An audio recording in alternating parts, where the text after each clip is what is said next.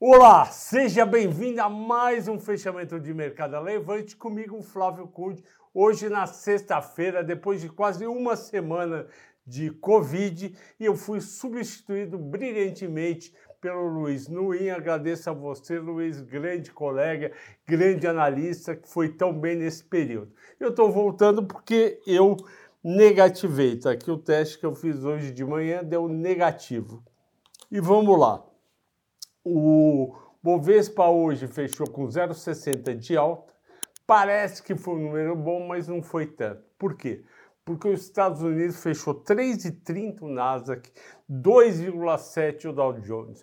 Ou seja, a gente está bem para trás e o nosso dólar foi para 5,25. Se a gente pegar uma semana, o dólar foi de 5,15 para 5,25. E é esse o motivo da bolsa estar tá indo, um dos motivos principais da bolsa estar tá indo ruim. Por quê? Porque o mercado percebeu que o risco fiscal aumentou bastante, que o governo federal quer gastar com voucher caminhoneiro, aumento do Auxílio Brasil, por mais que possa ser justo esses aumentos, vai levar a um gasto maior fiscal e, portanto, dívida maior, risco maior.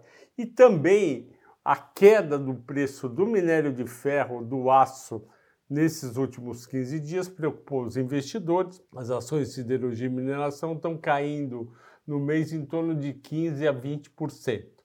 E tudo isso mais a incerteza desde a semana passada com Petrobras e quem que vai ser o louco que vai aumentar a posição em Petrobras neste momento ou seja, nesse momento que não só a gente tem o governo atual em cima dela querendo se, segurar o preço do, do, dos combustíveis, mas a gente tem o potencial vencedor das eleições, o ex-presidente Lula, querendo abrasileirar os preços da gasolina, diesel, etc. Então, quem que vai nessa hora achar que Petrobras vale super a pena comprar. Você pode ir lá fazer, fazer uma operação de curto prazo, comprar na segunda, vender na quinta, como o Henrico costuma fazer brilhantemente no trade dos cinco dias, mas você não vai comprar e ficar parado durante um ano achando que o papel vai para 40 reais, para 35 reais, com a chance do Lula ser reeleito. E mesmo o Bolsonaro sendo reeleito, tem o risco dele realmente também abrasileirar, porque ele não quer saber de preço mais alto. E hoje eu escrevi no Telegram o motivo do petróleo continuar tão alto. E não é a guerra. A guerra já saiu da questão. O problema é, vocês devem ter lido lá, a produção, a própria OPEP+, ou seja, os maiores produtores de petróleo do mundo não estão conseguindo cumprir a meta, ou seja, eles estão abaixo daquela meta deles de aumentar a produção. Então, isso preocupa. A gente tem um problema de oferta e não é por causa da guerra. Não fosse o problema de oferta, o preço do petróleo já tinha voltado para os seus 95 dólares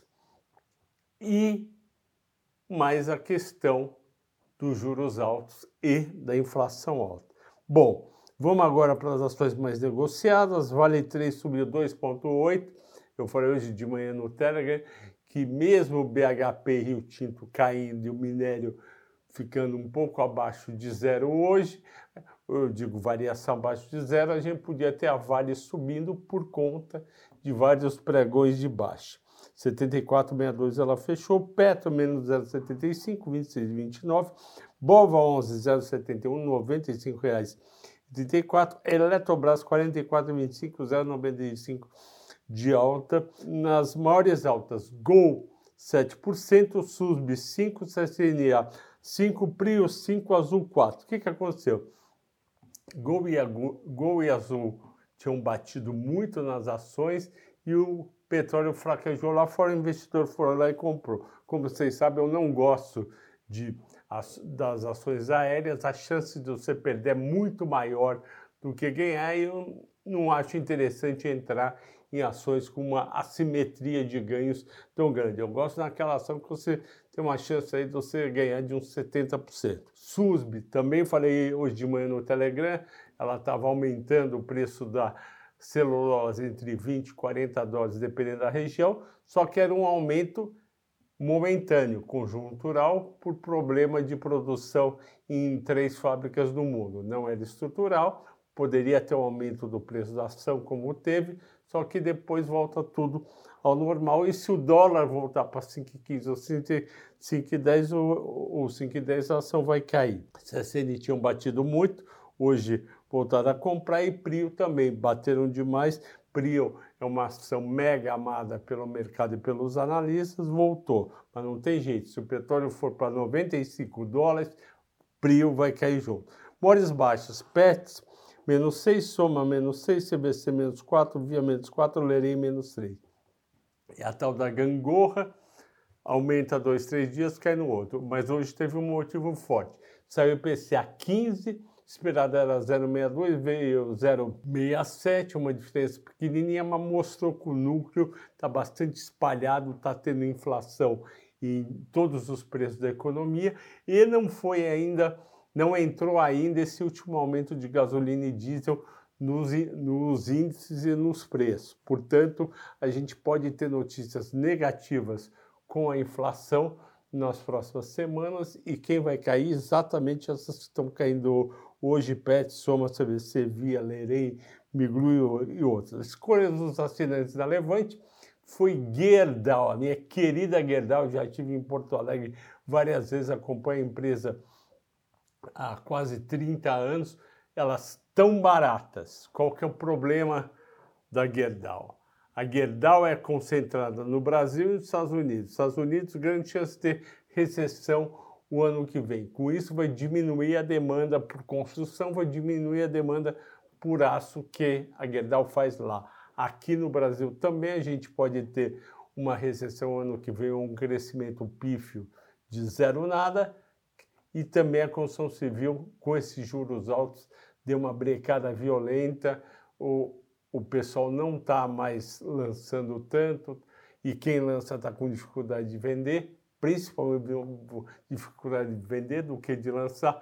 Portanto, o cenário para Gerdau daqui a um ano, dois, não é favorável o pessoal precificar hoje. Se você olhar os números hoje, está muito barato Gerdau.